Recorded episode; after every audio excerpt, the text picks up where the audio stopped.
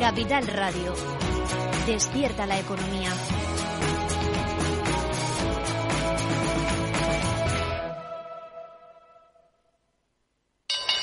¿Te interesa la bolsa?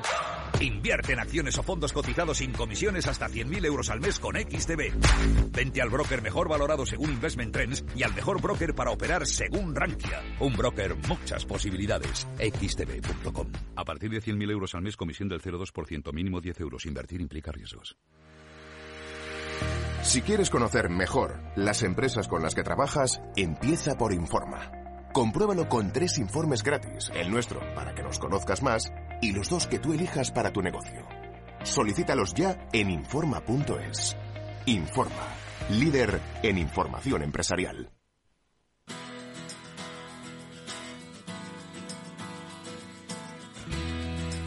After Work con Eduardo Castillo.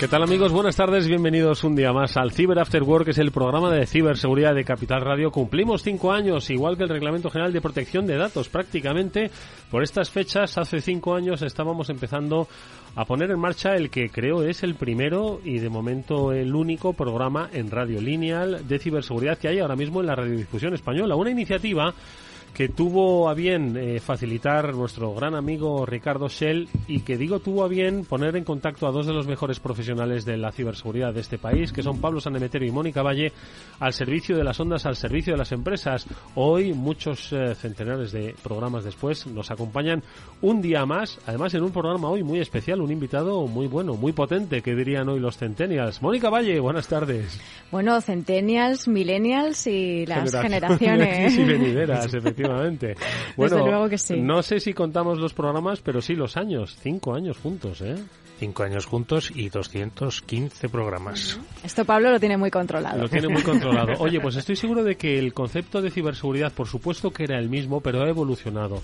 En 2018 se atendían a una serie de amenazas, de necesidades, de vivencias. Hoy las compañías, eh, las multinacionales, tienen que atender también a escenarios inciertos de incidentes, pero seguro que muy evolucionados. Pues de eso es de lo que vamos a hablar hoy con nuestro invitado, porque enseguida le vamos a saludar. Hoy estará con nosotros Jesús Mérida, que es CISO de Iberia, nada menos. La compañía eh, aérea de bandera de nuestro país forma parte de un gran grupo y que, pues obviamente, eh, miles eh, de pasajeros cada día vuelan dando sus datos, confiando su seguridad pues a la compañía. No es ni mucho menos menor el trabajo que desempeña nuestro invitado y estoy seguro que nos va a poder hacer una radiografía de cómo ha evolucionado desde su perspectiva, desde su experiencia en sectores industriales, el eh, tema de la seguridad de la información en nuestro país. Bueno, pues enseguida saludamos, como digo, a Jesús Mérida y hoy pues hablaremos, por supuesto, de muchas otras cosas, las que pasan en el día a día de la ciberseguridad en formato noticias y, por supuesto, los consejos que, en este caso, desde Panda nos van a dar sobre el papel de la inteligencia artificial. Bueno, pues de todo eso hablamos en este programa, que insisto, no es aniversario, pero casi, casi. Casi, por mayo casi. por ahí, ¿no? Sí, por mayo empezamos en 2018 y oye, aniversario es cada programa, es un aniversario. Pues si no fue el 22 de mayo, Por ahí, por ahí. vamos a revisarlo Ahora lo y lo reviso. Como dice el Pablo, próximo programa. aniversario es cada, pro- es cada programa, celebración es vuestra compañía cada lunes. Ah. Eh, ay, tenía que decir el piropo, ¿no? Claro que Si sí. no lo eh, digo, No tenemos presentación de lujo. reviento. Vamos con esas noticias. Por cierto, Víctor Nieva gestiona el programa. Venga, Sinto Noticias, a ver qué ha pasado. Bueno, pues eh, brecha de datos, que es uno de los asuntos que Mónica, pues yo creo que a principios de año dijo, eh, lo que ha caracterizado el pasado 2022 han sido las brechas de datos y los incidentes, las intromisiones no autorizadas, y este 2023 van a ser similares. Lo publicáis en BitLife Media, un ciberataque a un proveedor está detrás de la brecha de datos en Discord, Mónica. Sí, pues al final estas brechas de datos que pueden venir de muchos tipos de incidentes distintos han sido la tónica durante los últimos años y seguirá siéndolo sin duda durante este. ¿Qué ha, ocurrido en esta ocasión? Pues que se ha expuesto a través de, como estabas diciendo, un proveedor, eh, lo que se podría llamar, ¿verdad, Pablo? Esa cadena de suministro que muchas veces está detrás también de este tipo de ataques. Se ha expuesto el sistema de tickets de soporte que es propiedad de un tercero, en este caso de, esta aplicación de entonces, eh, contenía datos personales como pueden ser eh, direcciones de correo electrónico, mensajes que se habían intercambiado con ese servicio, ese chat de soporte de Discord y también archivos adjuntos enviados en los tickets.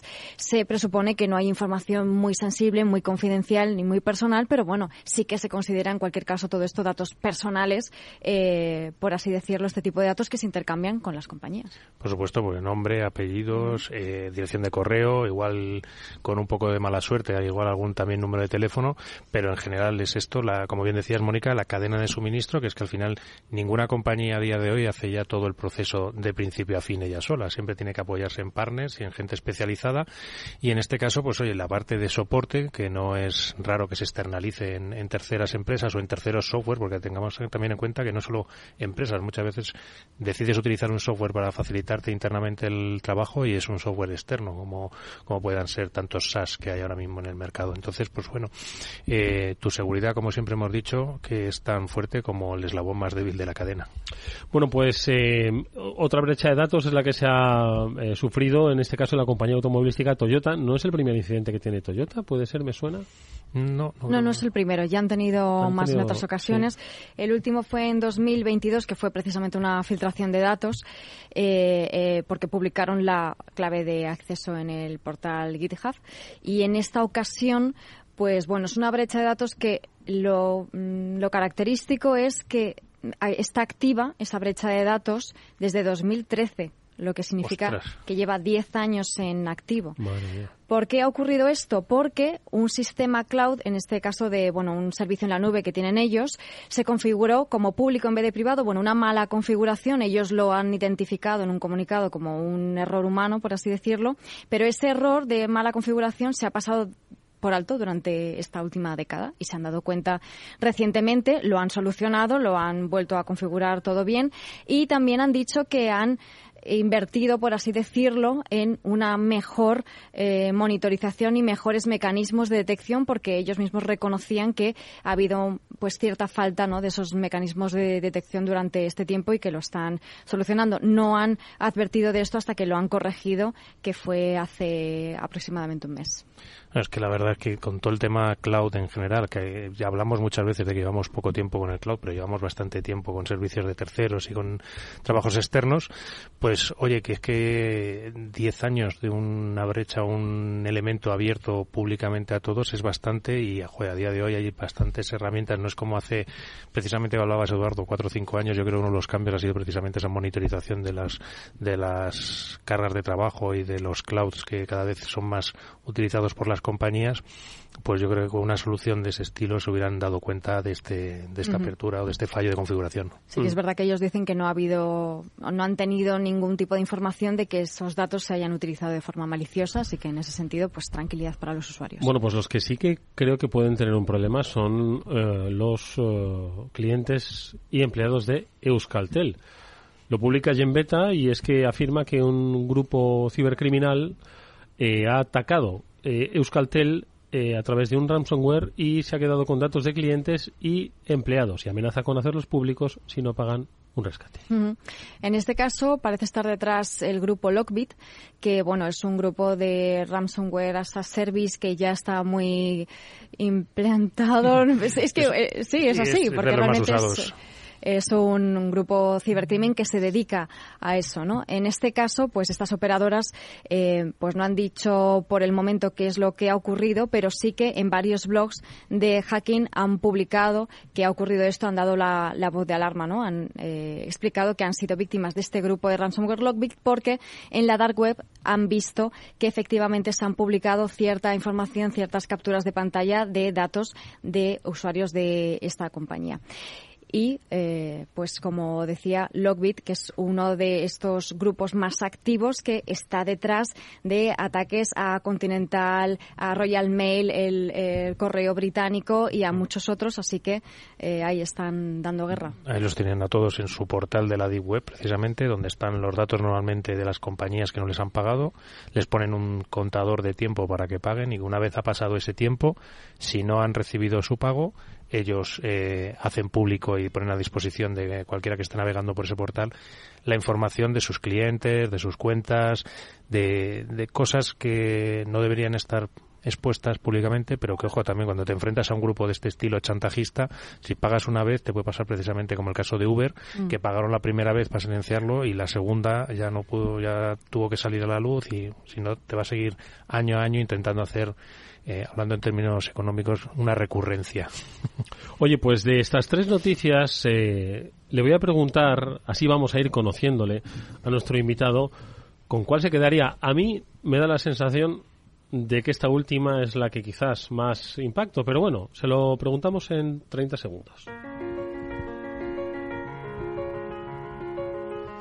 Porque ya lo adelantábamos, es eh, Jesús Mérida, CISO de Iberia, nuestro invitado hoy a este programa. Jesús, ¿cómo estás? Bienvenido. Buenas tardes, gracias por la invitación. Bueno, ahora vamos a hablar largo y tendido, por supuesto, del trabajo que se desarrolla en Iberia, securizando la información y sus perímetros. Pero bueno, has escuchado estas tres noticias, son muy recurrentes. Hay quien repite, eh, compañías que repiten, ¿verdad?, en esta sección. ¿Con cuál te quedarías de ellas? Con ninguna. se puede, se puede. Sería un mundo genial. Es, no, el, ninguna de las anteriores, ¿no? la opción D. Es, es, un entorno complicado y por desgracia cada día más del día a día ¿no? de, de, las empresas y de los especialistas de ciberseguridad, no solo los que estamos en las empresas, sino en todas las empresas que dan servicio ¿no? a, a los clientes finales. Este mm. tipo de riesgo, pues ese es el riesgo actual que se ha industrializado el, ciberataque y ya, bueno, pues los criminales se ve esto como un negocio lo cual que si hay dinero hay mejora, hay planes de I más D, de I más D y de mejora continua. ¿no? Oye, aprender a, eh, por tanto, aprender a defenderse o aprender a levantarse. Pues es buena pregunta, pero yo creo que no puedes descuidar ninguna de las dos, pero está claro que hoy en día, y tal y como evolucionan sobre todo los frameworks de seguridad, es, es más aprender asumir que te van a atacar y recuperar cuanto antes. Bueno, pues ahora enseguida vamos a charlar contigo largo y tendido sobre ese trabajo en Iberia. Antes, las recomendaciones que desde Panda Security nos dan a propósito de la inteligencia artificial aplicada al mundo de la ciberseguridad. ¿Es buena o es mala? Ahora lo vamos a saber.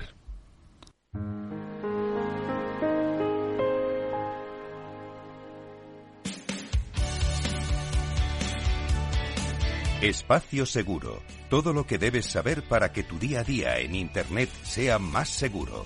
De la mano de Panda Security. Bueno, pues hoy desde Panda Security nos recomiendan hablar de inteligencia artificial y ciberseguridad. Hay quien la asociaría como algo que puede incluso incrementar los eh, escenarios de incertidumbre. Sin embargo, tiene también una lectura positiva la aplicación de la IA al mundo de la ciberseguridad. Por supuesto, yo siempre te he dicho lo del cuchillo. El cuchillo es bueno para comer la carne, malo para clavárselo a las personas. Entonces, en este caso, la inteligencia artificial yo sé que es un punto en el que estamos un poco polémico, a la gente le está causando cierto miedo de que vaya a quitar puestos de trabajo, de que vaya a desaparecer. Yo creo que va a transformar bastante lo que hacemos en nuestro día a día y cómo trabajamos en el día a día, pero siempre ha tenido una parte positiva en, en, ciberseguridad y en ayudarnos a automatizar tareas y detectar eh, patrones de amenazas también en poder estar un paso por delante y en poder también analizar los datos y la información, que eso es algo que siempre es muy positivo para poder tomar decisiones también basadas en información que esté también, pues digamos, acorde con las necesidades de nuestra compañía o las necesidades de nosotros como usuarios y esas decisiones al final son lo que va a marcar. O sea que el, aprendizaje, la mejora de las capacidades, la automatización de procesos a la que ya se dirige la ciberseguridad, entiendo que van a ser los focos principales donde más se va a beneficiar, ¿no? Sí, por supuesto. En este sentido, todo lo que es eh, quitar carga de trabajo a los centros de, a los SOCs y a los centros de respuesta, yo creo que es uno de los cambios, uno de los ámbitos de trabajo más importante de la inteligencia artificial.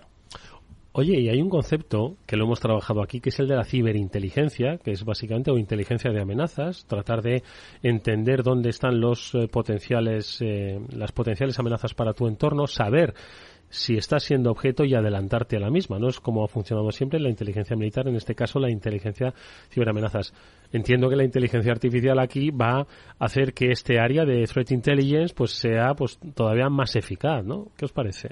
Sin duda. Y además poder anticiparse, lo que decías, de poder estar ese paso por delante es fundamental porque también hay que pensar que esos malos, esos ciberdelincuentes van a estar usando esa inteligencia artificial en su favor y nosotros necesitamos también herramientas que utilicen esta potencia, esta tecnología para poder intentar estar ese paso por delante, adelantarnos a lo que ellos puedan hacer y que bueno pues como, como bien ha dicho Mónica en, en todas esas tareas de consultar y detectar a los, a los atacantes y poder ser un poquito, estar un poquito antes de que te ataquen o detectarles cuanto antes, ahí yo creo que la inteligencia artificial ya está diciendo mucho y dirá mucho más. Bueno, eso es lo que se refiere al cuchillo para cortar carne, pero un mal uso del cuchillo, un mal uso de la inteligencia artificial también puede ser bastante lesiva, ¿no? Por supuesto, ahí los malos, como ha dicho Mónica, no se quedan atrás y como Jesús también decía, oye, hay una I más de más I, hay una investigación, un trabajo todos los días eh, en el, cual, oye, los malos también tienen tareas repetitivas, los malos también tienen elementos que tienen que automatizar y ahí la inteligencia artificial les ayuda y mucho. Sí, ya lo están utilizando, por ejemplo, cuando hemos mencionado muchas veces casos de ataques de phishing en los que, eh, bueno, recomendábamos a los usuarios que se fijasen en la mm, gramática, en la ortografía, si está mal escrito, oye, esto puede ser un mensaje falso, una suplantación de identidad, pero ya no es tan así porque precisamente están utilizando la inteligencia artificial porque le preguntan a una de estas herramientas de eh, chat conversacionales, oye, escríbeme un email haciéndose pasar por X. Entonces ya están utilizando ese tipo de herramientas y nos hace algo más difícil a nosotros poder identificar ese tipo de eh, ataques. Pero bueno, nosotros también podremos utilizar la inteligencia artificial para detectar a sí mismo mensajes creados con inteligencia artificial. Bueno, pues os recomendamos eh, que sigáis, como siempre, los buenos consejos que Panda Security nos da a propósito de la inteligencia artificial. No hay que tenerle miedo, hay que ponerla al servicio, en este caso, de la protección, de la anticipación a los incidentes. Por supuesto, bueno, pues tener mucho cuidado porque puede ser utilizada por los eh, malos, en este caso, bueno, pues para ser mucho más eficaces, especialmente cuando se refiere a la ingeniería social, que no hemos entrado en ese tema, ya entraremos en otra ocasión. Este es el espacio seguro que hacemos con Panda. Venga, vamos ya a charlar con nuestro invitado. Antes un consejo, si inviertes en bolsa, esto te interesa, XTB tiene la mejor tarifa del mercado para comprar y vender acciones y ETFs, no pagues comisiones hasta 100.000 euros al mes. Si inviertes en bolsa o quieres empezar, más sencillo imposible, entras en xtb.com, abres una cuenta online y en menos de 5 minutos compras y vendes acciones sin comisiones con atención al cliente las 24 horas del día. ¿A qué estás esperando? Ya son más de 660.000 clientes los que confían en xtb.com, un broker muchas posibilidades. A partir de 100.000 euros al mes la comisión es del 0,2%, mínimo 10 euros. Invertir implica riesgos.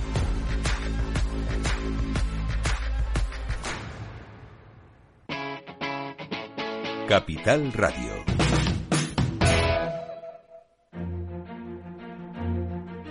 Después del trabajo, After Work, con Eduardo Castillo, Capital Radio. Ya le hemos escuchado antes, nuestro invitado hoy es Jesús Mérida, es CISO de Iberia. Tiene una experiencia dilatada como CISO, compañías industriales técnicas reunidas en eh, también en DHL, logística.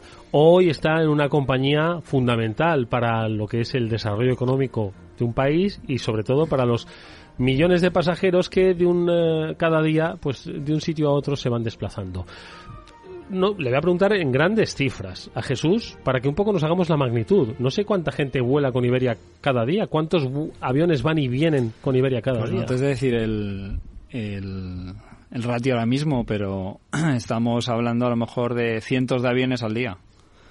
Eh, cientos de trayectos, por llamarlo así, ¿no? El, avión se mueve a veces en ida y vuelta, ¿no? Y, son, son trayectos que puede eh, absorber además un hub como Garajas que, que tiene muchísimo movimiento.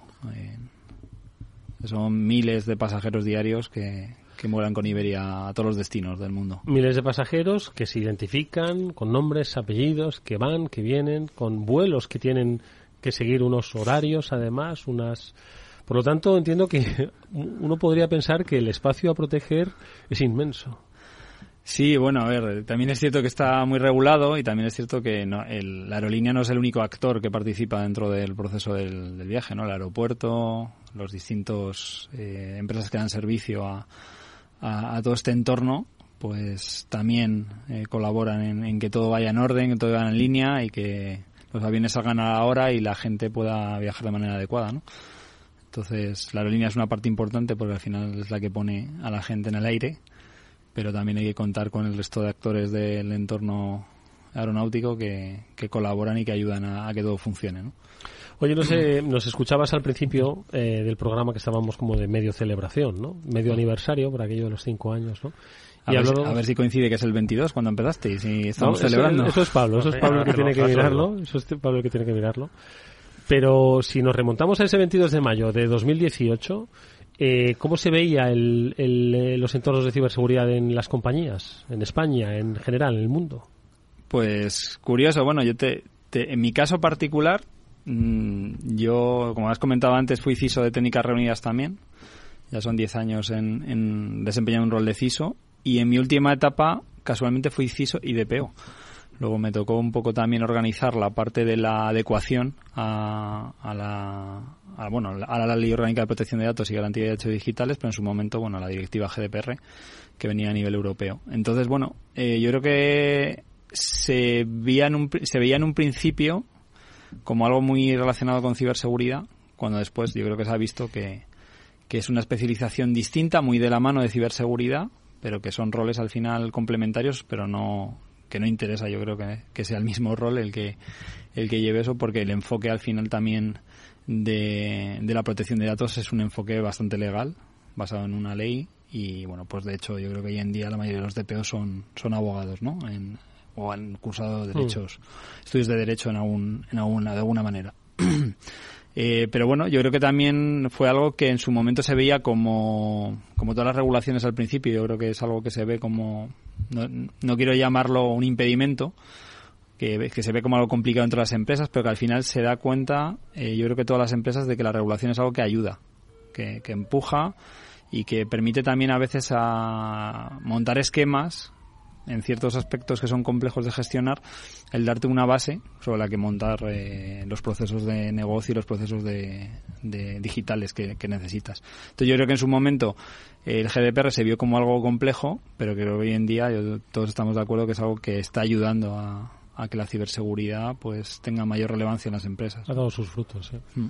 Oye, Jesús, eh, hablando que estabas comentando un poco la diferencia entre CISO, DPO y esas eh, partes un poco más legales, un poco más cercanas quizás si quieres a la parte técnica, eh, el CISO al final tiene que jugar con muchos roles precisamente, ese técnico, ese legal, ese ejecutivo también, mm. que, que es ¿Cómo, ¿Cuál crees que ellas son un poco las que más pesan o cuáles dirías que son las características que debe cumplir un buen CISO? A ver, es complicado, porque al final yo somos como malabaristas con un montón de, de bolas o cuchillos, nunca se sabe. Y bueno, yo creo que hay un, es un rol que tiene bastantes aspectos. ¿Vale? Yo creo que en el pasado se han primado quizás la parte técnica, porque casualmente o por, por la mayoría de los CISOs venimos un poco de la parte de IT, ¿no? Eh, pero yo creo que hoy en día más, como dices tú, es un ejecutivo especializado, es un, un advisor del, del comité de dirección, ¿no? Eh, especializado en ciberseguridad, que tiene que tener un perfil técnico, evidentemente, porque tiene que entender eh, toda la parte técnica y sobre todo porque cambia constantemente la parte técnica, tienes que estar al día. Pero es más, yo creo, ahora tiene más peso su rol quizás desde mi punto de vista. La parte de compliance es muy fuerte eh, y esa línea con las distintas áreas de compliance, pero especialmente con la privacidad de datos, pero sobre todo la estrategia, ¿no? Yo creo que también es un rol que tiene muchísimo componente de estrategia. Y, y, para que el CISO, desde mi punto de vista, desempeñe su papel correctamente, yo creo que tiene que estar siempre en el lado del negocio. Y con esto me digo que a veces pues el, el, ser puramente técnico y estar dentro de una estructura IT no ayuda a ver cómo funciona o qué visión tiene la empresa de su propia estrategia y no puedes proteger la estrategia de la empresa si no conoces la estrategia de la empresa, ¿no? Entonces yo creo que cada vez más el CISO eh, tiene que tener un perfil eso mixto, ¿no? De saber llevar la parte técnica, dirigir los equipos técnicos, pero estar más pendiente un poco de, de lo que es la, la estrategia del, del, negocio de la compañía en la que estás trabajando, ¿no? Nos contabas, eh, Jesús, más de 10 años ya como CISO. Eso te ha hecho ver también todo este panorama de, cambio de vuestro propio rol, también del, cambio en el propio sector de la ciberseguridad, de las amenazas, de los ataques, ¿no? Porque ha cambiado muchísimo. Es que hace 10 años no tenía nada que ver, ¿verdad? Una locura, una locura. Yo creo que el, enfoque ha cambiado, bueno, en, en tipos pretéritos.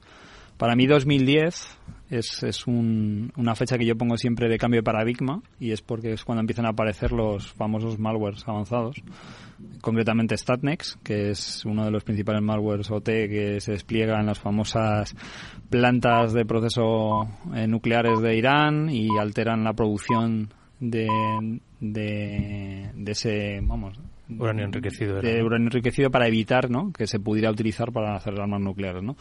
Entonces ahí es cuando nos damos cuenta en ese de ciberseguridad que todo lo que teníamos que pensábamos que funcionaba, los firewalls antivirus y, poquito más, ¿no? IPS, IDS y poquito más, pues veníamos felices en esa época y nos damos cuenta de que algo que lleva más de un año, año y medio campando libre por todas las redes del mundo no ha sido detectado por nada y que mm, en su momento no, no se encontró el propósito ¿no? de, ese, de ese malware. Entonces yo creo que pasamos eso de, de una función de sistemas porque claro, esa seguridad, esa función, ¿no? De tener, tengo que tener mis firewalls, tengo que tener algo que ya necesita una especialización. Yo creo que es el primer gran cambio, ¿no? Que yo creo que entre 2012, 2010, 2015, más o menos, todas las empresas construyen las áreas de ciberseguridad, ¿no? Al, al margen un poco o al mismo nivel que las áreas de sistemas de telecomunicaciones, porque requieren, yo creo, esa especialización. Ya se están hablando ya cada vez de sistemas más complejos, se van avanzando en otras tecnologías, el cloud está ahí, entonces requiere una especialización que en ese momento no, no, no tiene. ¿no? Yo creo que el salto, como habéis comentado bien, de GDPR o regulaciones como GDPR añaden la parte de compliance al saco del CISO, que también es algo que no solamente ya somos como la mujer del César, no solamente tenemos que serlo, sino parecerlo. Y yo creo que últimamente es este otro cambio, como digo, de, de estar cada vez más cerca del negocio. ¿No? De desvincular, no desvincularnos, pero quitarnos un poco el San Benito técnico encima y, saber que estamos ahí y que sea una, ser una persona en la que puede un CEO hablar contigo, eh, otras figuras como CEO, CFO, etcétera, ¿no? Que, empiecen a entender que la ciberseguridad ya no es una responsabilidad únicamente de los CISOs, sino que la responsabilidad es, es responsabilidad de todos los ejecutivos de la compañía y el CISO está ahí como experto técnico o experto eh, en ciber que puede ayudarles a, que sus sistemas estén protegidos y, y que se hagan las cosas de manera adecuada. Oye Jesús, y entonces se te acerca el CEO y te dice, oye, mira, he estado escuchando en un programa de radio, que además cumplía cinco años. la, y había un tío raro ahí hablando, ¿no? la inteligencia artificial y la ciberseguridad, ¿vale? Yo creo que está muy bien, ¿no? La, la exposición que has, que has hecho sobre cómo se debe aproximar al negocio. Pero claro, ahora está la inteligencia artificial, que queda entre el negocio y, y lo técnico, ¿no? Entonces, ¿cuál es un poco tu visión sobre la inteligencia artificial, el papel que va a jugar pues en esos cambios desde 2010 lo has explicado fenomenal, cómo ha ido evolucionando, cómo ha ido creciendo, pero hoy la inteligencia artificial parece que es como el centro, ¿no? el, que el next big, thing, ¿no? Que dicen los americanos.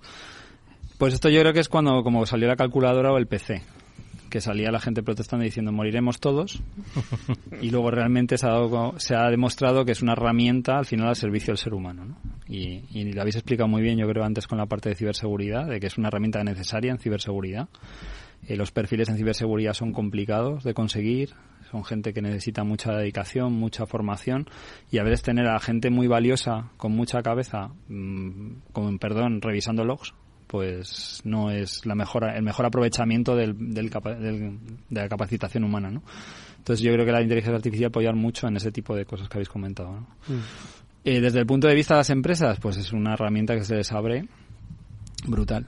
Y bueno, en el caso de Iberia puedo comentar que, que ya esto ya se ha comentado con el CEO, y ya se ha hablado a, a nivel de que se está analizando, evidentemente, porque yo creo que cualquier empresa hoy en día está analizando esto, no, no creo que seamos la única. Entonces es como todo, es, un, es una nueva puerta que se nos abre, ciberseguridad tiene que estar ahí y yo creo que el, el enfoque de la ciberseguridad es como todo lo demás. Eh, tenemos que abandonar esa posición eh, que me gusta a mí decir, que es del doctor no, ¿no? Eh, los que seamos ahí ya con una edad y hemos visto las películas de James clásicas, ya no, ya no podemos ser el, el doctor no. Básicamente porque el negocio en sí mismo tiene una cantidad de herramientas que puede utilizar a nuestras espaldas que nos hacen la vida más imposible, incluso dentro, ¿no? Entonces tenemos que, nos tienen que ver como aliados, tienen que ver como un capacitador del negocio. Lo que tienen que entender que nosotros somos, hacemos una función que es securizar todas sus, sus vías de, trabajo, ¿no? Entonces los procesos, cada vez hacemos más procesos digitales, no podemos tener transformación digital sin ciberseguridad. Es imposible. Pero, pero el approach del CISO tiene que ser un approach cercano, es un approach que tengan que entender que es un riesgo compartido. O sea, que no, tú no haces tus cosas y yo asumo el riesgo. No, este, el riesgo lo tomamos juntos. Y, y entonces de esa manera yo creo que los proyectos pueden salir adelante, ¿no? Y, pero yo creo que hay que cambiar un poco también la mentalidad por nuestra parte a acercarnos más a ese negocio. ¿no?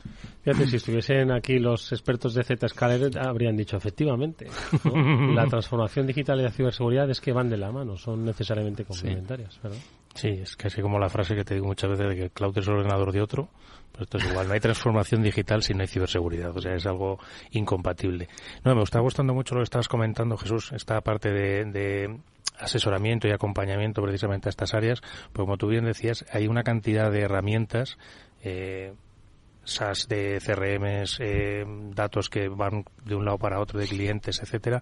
Eh, ¿cómo, ¿Cómo consigues tú ese approach? O sea, ¿cómo consigues que realmente alguien que de marketing, que tiene mucha prisa por sacar su campaña, se acerque a ti y te diga, oye Jesús, eh, ayúdame antes de que liemos aquí una gorda, o directamente eres tú porque tienes alguna herramienta o algún elemento que escanea y descubre y dices, te has ido? Es una mezcla de todo. O sea, los CISOs somos como los magos, no revelamos nuestros trucos, pero hay herramientas muy potentes y una de ellas es la, el awareness.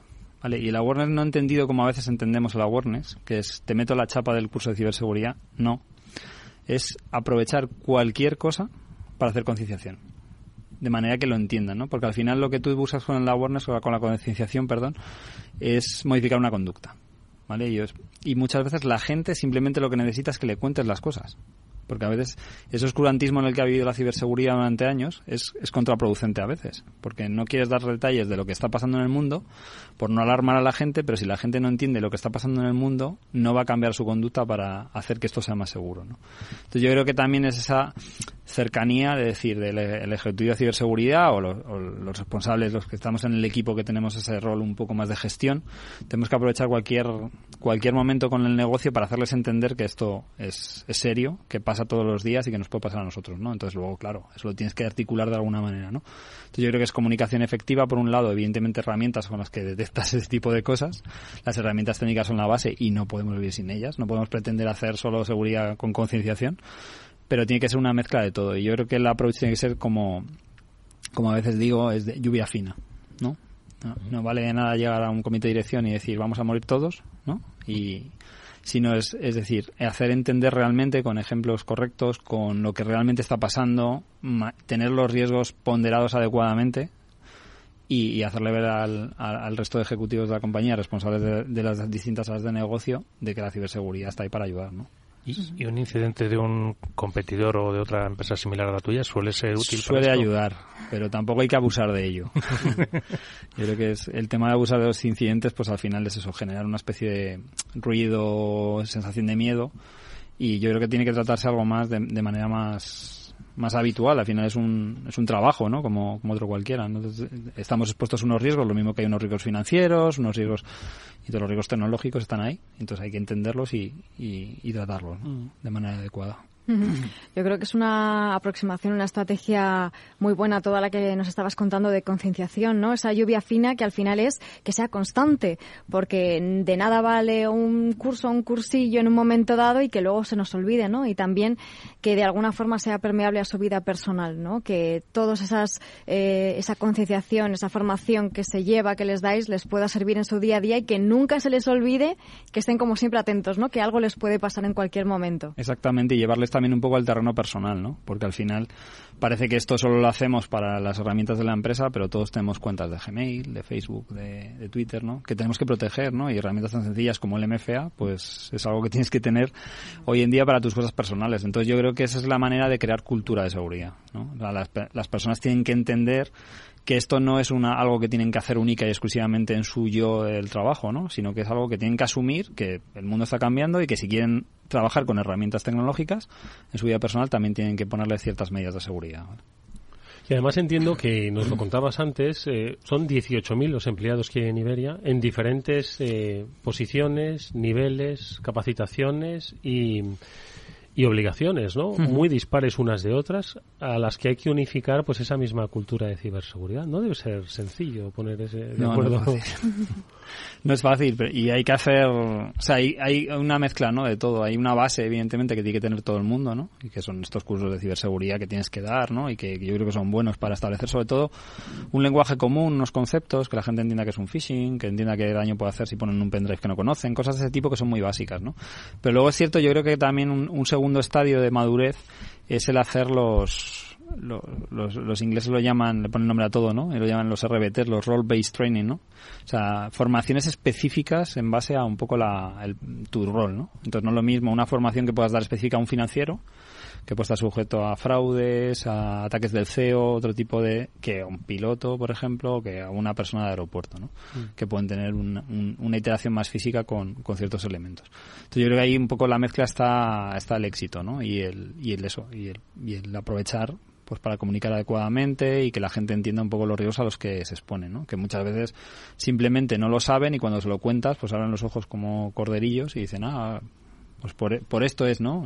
Y, entiendes, o sea, les haces también participes o coparticipes un poco de la estrategia de seguridad, ¿no? alto nivel, evidentemente. Pero... Fíjate que interesante esto con lo que decía Pablo, dice, ¿no? El, asustarle con la amenaza, quizás el asustar no funciona tanto. No, no funciona, a corto plazo, yo creo. Mm estoy con Jesús, que, es una cosa más de lluvia fina y que tiene que terminar de interiorizar cuáles son las consecuencias de sus actos. Eh, no tanto que, oye, fíjate que... Mira lo que ha pasado. Mira lo que ha pasado y cómo le ha pasado, sino, oye, lo que haces en, usando tus equipos y lo que haces en, navegando, lo que haces instalándote programas, etcétera, sabes hasta dónde te podría llegar a pasar o qué te podría llegar a pasar. Yo creo que ahí es un poco el, el éxito. Yo creo aparte le quería preguntar a Jesús, que yo creo que tiene un, un bagaje industrial fuerte de seguridad industrial y demás. Además, ha mencionado Stugnets, que es uno de esos grandes momentos en, en ciberseguridad. Eh, ¿has visto? A lo mejor yo lo viví así porque estaba en un entorno industrial, pero, pero yo creo que fue un cambio de paradigma importante. Sí, ¿eh? sin duda, eh, fue un, momento clave, yo creo, en, la parte de ciberseguridad. Quería preguntarte un poco si has visto algún cambio, has visto evolución en, la, en esa parte de sistemas industriales desde ese 2010 hasta ahora 2023. Yo creo que sí, afortunadamente. También es cierto que yo creo que va lento. Va lento el, el, porque es un tema que también afecta mucho y yo creo que es algo que, que también habéis mencionado brevemente a la cadena de suministro, ¿no? que, que hoy en día también es una de las preocupaciones máximas de los CISOs de las, de las compañías y yo creo, bueno, en general en todas las compañías, porque no solamente están obligados a cumplir a veces los proveedores requisitos de ciberseguridad, sino de sostenibilidad, derechos humanos, de privacidad, de, ahí tienen una lista que a veces dices, ostras, te piensas ser proveedor de una gran empresa, ¿no? Y, y, yo creo que es, es un tema de, de, precisamente eso de cadena de suministro, ¿no? Porque normalmente son, a veces o muchas veces son sistemas muy sencillos, fabricados en cadena que a lo mejor no incorporan requisitos de seguridad desde el principio, ¿no? Y securizar esos entornos son más complejos porque no son tan robustos o resilientes como sus entornos IT, sino se afectan mucho a, a problemas de disponibilidad, problemas de integridad, ¿no? Que en un momento dan una, en una planta, ¿no? una red de una planta industrial, el, primero el impacto es brutal, el parar una planta, el impacto económico puede ser mm, enorme para una empresa y luego, pues eso, esos sistemas no están preparados para tolerar, por ejemplo, que les hagas un descubrimiento de un Nexus o cosas de este tipo, ¿no? Entonces tienes que adaptar un poco las tácticas de ciberseguridad al entorno industrial, entender bien cómo está formado y a veces es más complicado también desplegar medidas, ¿no? Yo creo que hoy en día, afortunadamente, ya hay herramientas que, que tratan esto de manera un poco más cross, más, más alto nivel, más, más amplia y ya hay herramientas específicas ¿no? que nos pueden ayudar a proteger esos entornos industriales, pero yo creo que a día de hoy sigue siendo un poquito más complicado que, el entorno IT, que yo creo que está más claro y que todo el mundo lo tiene asumido. ¿no? Tiene mayor complejidad. Y si hablamos, Jesús, de lo que es el panorama de amenazas, de ataques actual, ¿cuáles dirías que son pues eh, esos incidentes que más os, preocupan a vosotros? Yo creo que, como medio mundo, ¿no? El, el phishing porque yo creo que los decía leí por ahí alguien que un, no sé cómo decirlo una frase o algo así que decía que los atacantes no no hackean se logan Se lo gana. Y entonces que es fácilmente, claro, es todavía sigue habiendo un caldo de cultivo, mucho trabajo por hacer en esa concienciación y esas medidas de protección de herramientas tan abiertas como el correo electrónico y que pueden ser, como decías tú antes, Mónica, muy bien dicho, con la parte del IA que ayuda ahora a hacer que esos emails sean mucho más cercanos, más cálidos, se, se puedan malinterpretar, Verídicos, más ¿no? verídicos, ¿no? Pues yo creo que eso sigue siendo el vector de ataque, es el más barato, es el más sencillo conseguir el acceso a las claves de un empleado y intentar acceder a las empresas. Y yo creo que la mayoría de los de los atacantes hoy en día van a por las claves, por supuesto las claves privilegiadas, ¿no? Si es posible, ¿no? Claves de administrador o algo por el estilo, pero yo creo que es un vector de ataque a día de hoy que supera con mucho al resto, ¿no? En, en principio, que son más complicados a veces quizás de, de llegar porque las empresas al final invierten en ciberseguridad, ponen medidas de protección y a lo mejor es más difícil hacer un DDoS o hacer otro tipo de inyección de código en la web, cosas más técnicas que a veces son más complicadas incluso ¿no? de hacer. Fíjate que me ha recordado el ataque de Colonial Pipelines. No sé, ¿te acuerdas tú de ese, Eduardo? Ujú. Que se fue por una Un, credencial un precisamente. diciembre o un enero, ¿no? Sí. Diciembre, enero, no me acuerdo, que cortó el suministro de los eh, oleoductos de por ahí de la parte del sur de en Estados Unidos Estados Unidos. Y con, con una credencial de una VPN que estaba por ahí perdida y que hacía tiempo que no le ponían Sí, ni doble factor sí. ni nada. Cuando hablábamos de la evolución, yo creo, pues eso, por esa época, a lo mejor entre 2010, 2013, 2014, eh, con Shodan encontrabas cosas conectadas a Internet expuestas con claves de administración, admin, admin, y admin 1, 2, 3, 4 y cosas de este tipo, ¿no? Y entonces a veces atacar entornos industriales era más sencillo entonces, porque no había esa en, en IT, digamos, estábamos concienciados con que no había que dejar nunca la contraseña de- por defecto, cosas de este tipo, que no se habían llevado al entorno industrial, sobre todo porque quien se hacía cargo de esos sistemas normalmente no eran, una- no eran áreas técnicas, ¿no? Eran terceros o, áreas dentro de mantenimiento de los entornos industriales que no tenían tanta, tanta formación. Y en algunos PLCs creo recordar que decían en algunos manuales que no se cambiara la contraseña de administrador. Con, con un, un post-it puesto ahí. Con posit- Se rompía, ¿no? si no se rompía o perdía la garantía. Y de, oye, si cambia la contraseña de administrador no te garantizo que siga funcionando esto. Sí, sí. Oye, eh, habéis mencionado antes el incidente de 2010, ¿no? De las eh, del programa nuclear de Irán. A propósito de cómo era Stuxnet. Stuxnet. Stuxnet. Entonces, bueno, esto estaba en el foco de la geopolítica mundial, ¿no? Había una amenaza y había, bueno, pues, bueno, como hoy diría yo, lo que se ha enfrentado, ¿no? Sin embargo, el perfil del, eh, de la cibercriminalidad ha evolucionado. Eh, hoy, ¿cuál es, la, que- ¿cuál es la que la podría definir? Lo había apuntado aquí, un, un as a service, ¿no? Es decir, La es un- industrialización de la cibercriminalidad. por encima incluso de los eh, desafíos geoestratégicos. Sí, yo, creo que sí, vamos. Evidentemente los, de- los desafíos geoestratégicos o, nacionales tienen otro tipo de consideraciones, ¿no? Y tienen otra agenda, digamos. A... Pero yo creo que la cibercriminalidad como obtención de beneficio, ya sea por venta de datos, ya sea por ransomware, ya sea por un montón de, de formas que tienen de monetizar es- ese tipo de ataques, es, es el riesgo porque pues lo, lo habéis comentado yo creo y yo creo que todo el mundo lo conoce en el sector se ha profesionalizado tiene inversión utiliza nuevas tecnologías luego Capta talento. exactamente sí sí y yo había, había leído el caso hace poco de una empresa que captaba hackers éticos que no sabían que estaban trabajando para un cibercriminal sino que les contrataban para hacer hacking ético ético entre comillas a una a empresas y lo utilizaban esa información para preparar los ataques y hacer cosas de ese tipo o sea, y que tenían áreas como de recursos humanos que hacían selección de personal bueno o sea industrialización a tope Sí, sí. Y áreas incluso de soporte y de atención al cliente. Si no estabas satisfecho, podías. En el ransom si pagas, si no te descifra, no te preocupes que vas a tener tu... Se puede tu- negociar también y rebajar. Se puede negociar y rebajar Atención al cliente. atención al cliente para llegar a un acuerdo económico. Esto es una venta de, de- Sí. de la devolución de tus datos, pero que si no te funciona la clave, tienes soporte para que ellos te van a dar soporte para conseguir recuperar tus datos, que es que el negocio telita, ¿eh? por eso es el negocio es un negocio Eh, y precisamente hablábamos un poco antes de la superficie de exposición que, que, que, que tiene una compañía como, como Iberia.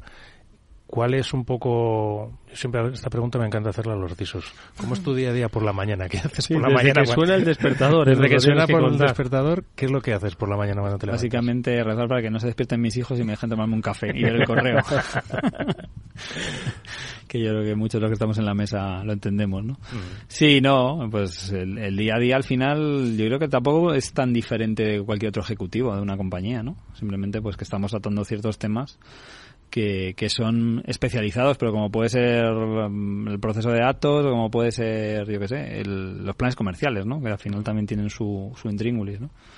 Entonces yo creo que hay mucho, en la parte de gestión, pues tenemos gestión de equipos, gestión de proveedores, hay un montón de, siempre hay que, esto obviando evidentemente que pudiera haber uno- un incidente de seguridad, ¿no? Que es, que es como pues una crisis que puede haber en cualquier otro área de negocio, ¿no? Que hay que trabajar y hay que, y hay que ensayar también a veces, ¿no? Eh, Yo creo que habréis hablado con algún invitado seguramente, ¿no? De, de los planes de recuperación, los famosos En la crisis es mal momento para entrenar. Sí, exactamente. Hay que, hay que entrenarlo antes, ¿no? Pero, pero no creo que mi día a día sea muy diferente, ¿no? De, de otros, de otros directivos, ¿no? De, Eh, Creo que eso está muy bien lo que nos está contando Jesús. Eh, su aproximación al negocio le hace ser, bueno, pues responsable de un área como lo es el director financiero, como lo es el director de marketing, como lo es el director de la publicidad de la campaña que va a haber en Navidad. Es decir, tiene pues sus eh, Sus hitos, sus hitos, ¿no? Y sus momentos, ¿no? Y, y quizás yo creo que esa transversalidad de, de la figura pues hace que se normalice, que se interiorice la ciberseguridad como un punto más, no como el bombero de la, de la compañía, ¿no? Que es un poco Mm. Es que como te- yo creo que todavía se sigue hay, viendo hay que ¿no? abandonar, sí, un poco esa parte de doctor no, bombero, ¿no? Esos, esos clichés, yo creo que, por desgracia, en algunos sitios pues se sigue, se sigue trabajando de esa manera, que no quiere decir que no tengamos nuestros días buenos ni malos, como, como el resto, ¿no? Pero yo creo que es, que es lo que tú comentas, al final es, se tiene que normalizar de que la ciberseguridad es un activo de la compañía y que, que estamos aquí para capacitar el negocio de la compañía, ¿no?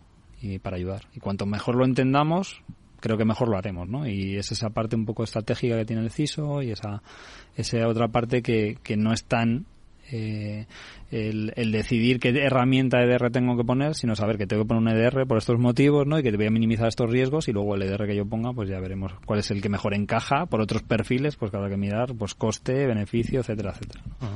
Oye, Jesús, y otra pregunta también que suelo hacer mucha, bastante a menudo.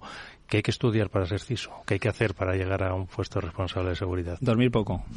o tener la capacidad, como yo tengo suerte, de que duermo poco. no lo sé, es, es complicado porque depende cómo lo enfoques. Yo creo, lo que he dicho antes, yo creo que todos venimos de una parte técnica, pero bueno, como os he comentado antes en Petit Comité, y lo digo aquí en secreto, que no se entere nadie, eh, yo tengo una doble, una dualidad y ciencias letras que, que también te ayuda a, a tener otro, otra, otra manera de pensar o enfocar las cosas de una manera un poco más, quizás, más global, más transversal a veces de que las carreras técnicas a veces son más específicas y más focalizadas en un, en un problema y, y quizás la- la le- la- el estudio de letras te permite abstraer ciertos conceptos y, y manejarlo de otra manera, ¿no? Pero yo creo que un CISO al final hoy en día, pues eso, es, es un ejecutivo, tiene que tener, eh, o se está poniendo muy de moda, o se dice mucho lo de los soft skills famosos, pero yo creo que eso los tiene que tener cualquier ejecutivo. Pero claro, si estamos queriendo que los CISOs vayan a, comer a la mesa de los ejecutivos de las compañías, pues tienen que también demostrar que son capaces de, presentar eh, eh, conceptos complejos de manera simple, de abstraer los conceptos, de establecer un planes eh, y hablar de, de temas que entiende un, un consejo de administración o un comité de dirección, ¿no? Como pueden ser el riesgo y el dinero que al final es un poco la inversión, qué inversión hay que hacer, igual es el riesgo que estamos mitigando con dicha inversión. Si empezamos a hablar de conceptos de técnicos de firewalls o cosas por el estilo en un comité de dirección, pues a los dos minutos desconectan y ya no te están escuchando y ya por mucho que digas da igual lo que digas, ¿no? Entonces yo creo que es, es parte de esa misión, ¿no? Los CISOs tenemos un, somos, pues como dicen a veces, ¿no? Que, que un padre que tiene que ser padre, mecánico, carpintero, no sé qué, no sé cuántos, o una madre mucho más todavía, pues yo creo que los CISOs también tenemos ese, ese perfil cross que tenemos que tener varios roles dependiendo del momento y sobre todo yo creo que es, es un rol que debe ser integrador. ¿no? Debe, Pablo, querías. Eh, no sé si te he contestado. sí, sí, ah. más, que, más que de sobra. Para, para que alguno de los que nos esté escuchando, oye, yo, mañana quiere pues, ser Permitidme que, que, le pregunte sobre los perfiles, ¿no? Antes decía que la inteligencia artificial va a poder pues liberar talento y conocimiento, ¿no? Pues para dedicarlo a otras cosas. Pero aún así ahí entiendo que escasez, que es de lo que pues muchas veces pues eh, os, no es que os quejéis, sino os lamentáis porque, bueno, las capacidades son las que son. ¿Te cuesta encontrar talento? Es complejo, pero es como todo el, el enfoque, yo creo que es la clave, o no sé cómo decirlo, el, la perspectiva, a veces, ¿no? Si queremos, me lo invento, eh, queremos meter en el equipo un especialista de arquitectura cloud, ¿vale? Si buscas un experto de arquitectura cloud que tenga siete años de experiencia y no sé, no sé cuántos, primero no vas a encontrar y si lo encuentras te va a pedir el moro que se dice. Entonces yo creo que el approach que tenemos que hacer desde las empresas, y en mi caso personal yo lo he hecho siempre y lo sigo haciendo, es, es apostar más por el talento y por la aptitud que por la actitud. Y, y tener claro que vas a que incorporas profesionales que tienen que aprender, que tienen que formarse y que tienen que conocer los sistemas de la compañía y que tienen que probablemente técnicamente meterse en algunas herramientas, pero no tienes por qué pensar en que necesitas que el puesto al total o a su prime de desarrollo ya tenga que venir con todo ese conocimiento.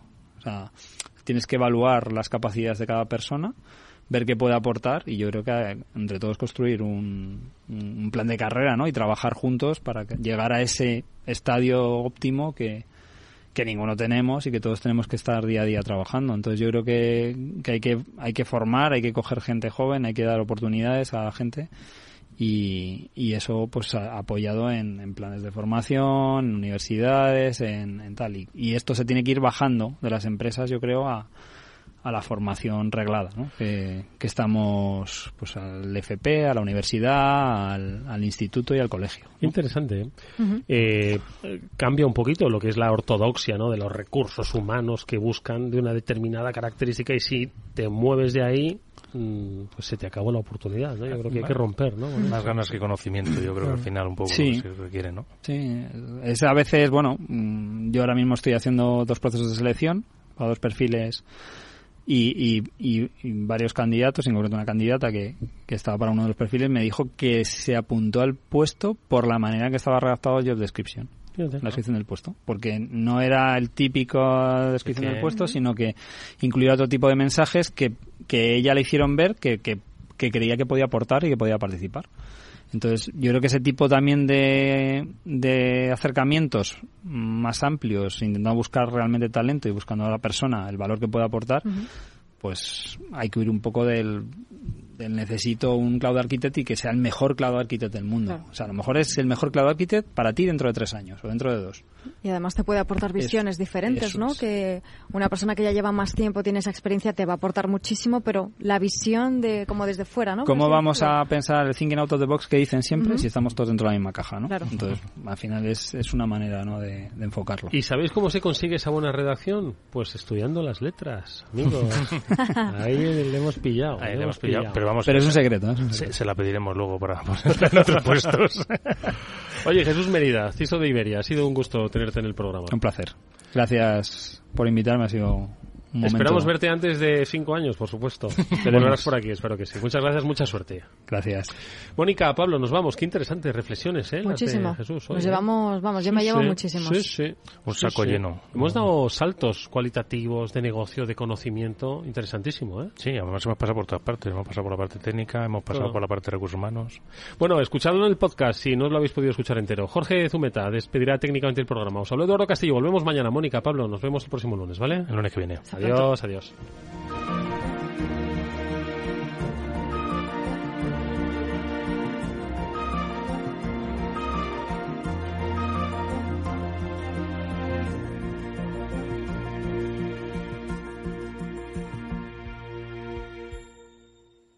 After Work con Eduardo Castillo. ¿Qué es ir más allá? Con Arval podrás llegar donde te propongas de la forma más sostenible y desplazarte como y cuando necesites con una oferta de renting sostenible, segura y conectada. Y preocuparte solo de conducir porque nosotros nos ocupamos del resto. Arval, la transición energética arranca aquí. Más información en arval.es. Capital Radio, la genuina radio económica.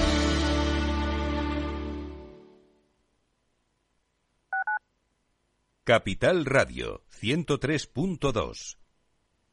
Industria, seguridad, tecnología, aeronáutica, innovación, empleo de calidad, defensa. Hablemos de defensa y seguridad. El primer programa de radio que da voz a la industria nacional de defensa.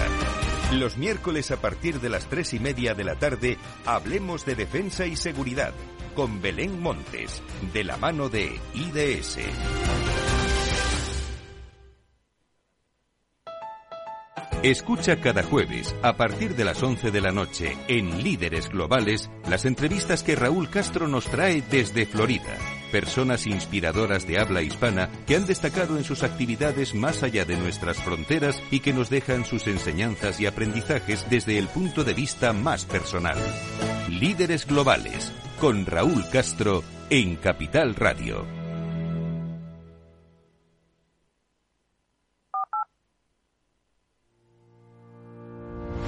Los miércoles a la una de la tarde en Capital Radio, Gestión del Talento. El escaparate de la formación para el empleo. Expertos formadores, agentes sociales y representantes de la Administración se dan cita en este espacio para impulsar el valor de la formación y el talento. Un espacio de Fundae, la Fundación Estatal de Formación para el Empleo, dirigido por José Joaquín Flechoso.